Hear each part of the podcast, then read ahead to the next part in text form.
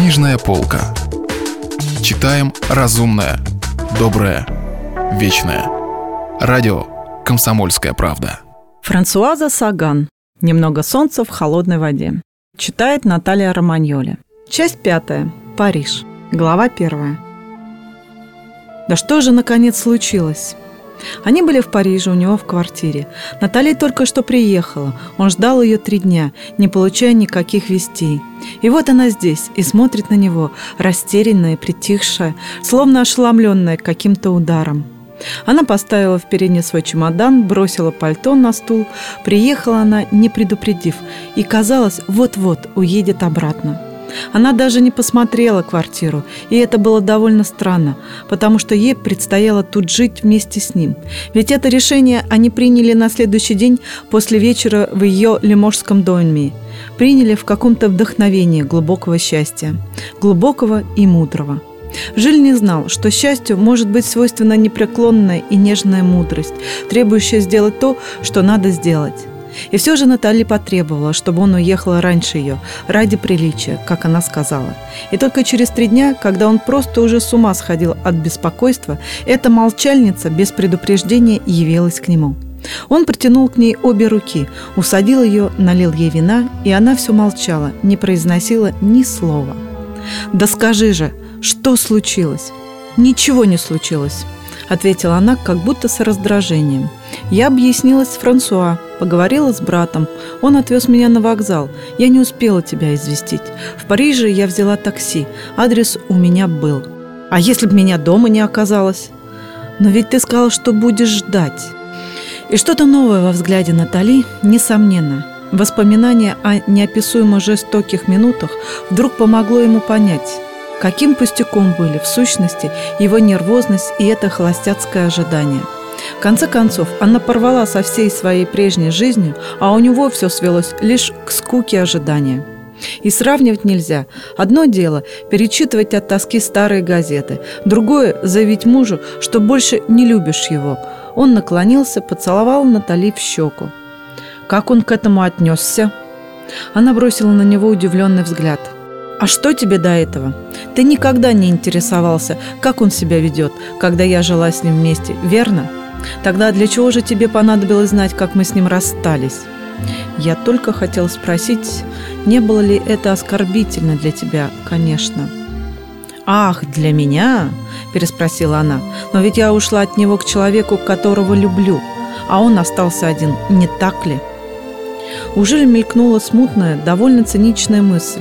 В конечном счете, брошенный муж куда больше в тягость с точки зрения эмоций, чем муж еще наличествующий. Натали, по-видимому, знобила.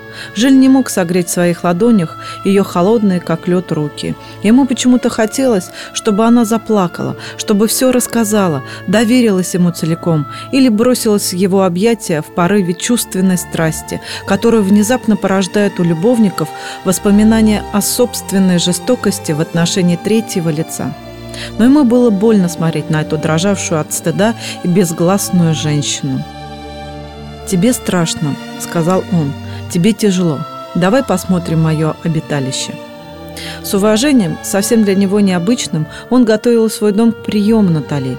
Привратница все прибрала, он купил чаю, пачку бумажных салфеток, уйму цветов, сухариков и новую пластинку.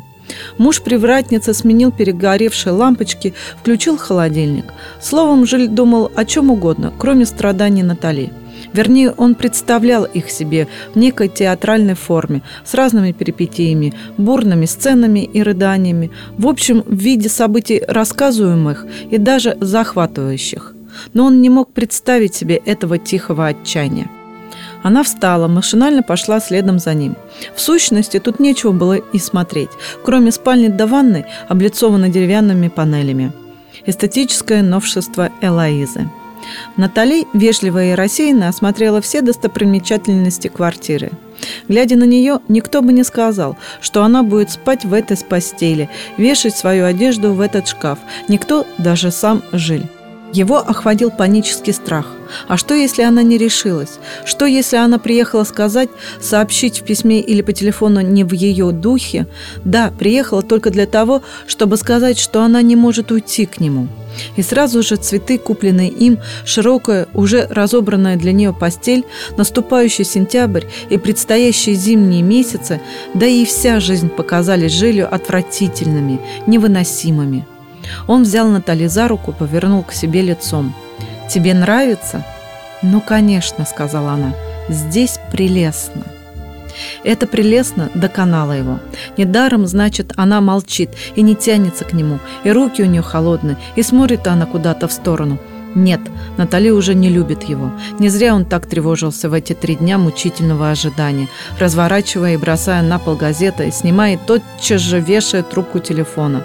Да, все это были верные симптомы. Опять он останется один. Она уедет, бросит его. Он отвернулся от Натали, подошел к окну. Уже наступила ночь, но на улицах еще было по-летнему оживленно. «Жиль!» – окликнула его Натали. Он обернулся – она лежала на постели, сбросив с ног туфли. Нет, сегодня она еще не уедет. Она проведет вечер, проведет и ночь со своим ненаглядным. Будет называть его «любовь моя», а утром все скажет ему и уедет. Конечно, она честная женщина, но ведь есть условия жизни, от которых трудно отказаться. Душе Жили вспыхнуло негодование. Он отошел от окна и сел на край постели. Как хороша была Натали в эту минуту. Усталая, растерянная и чуть-чуть презрительная. Он любил ее.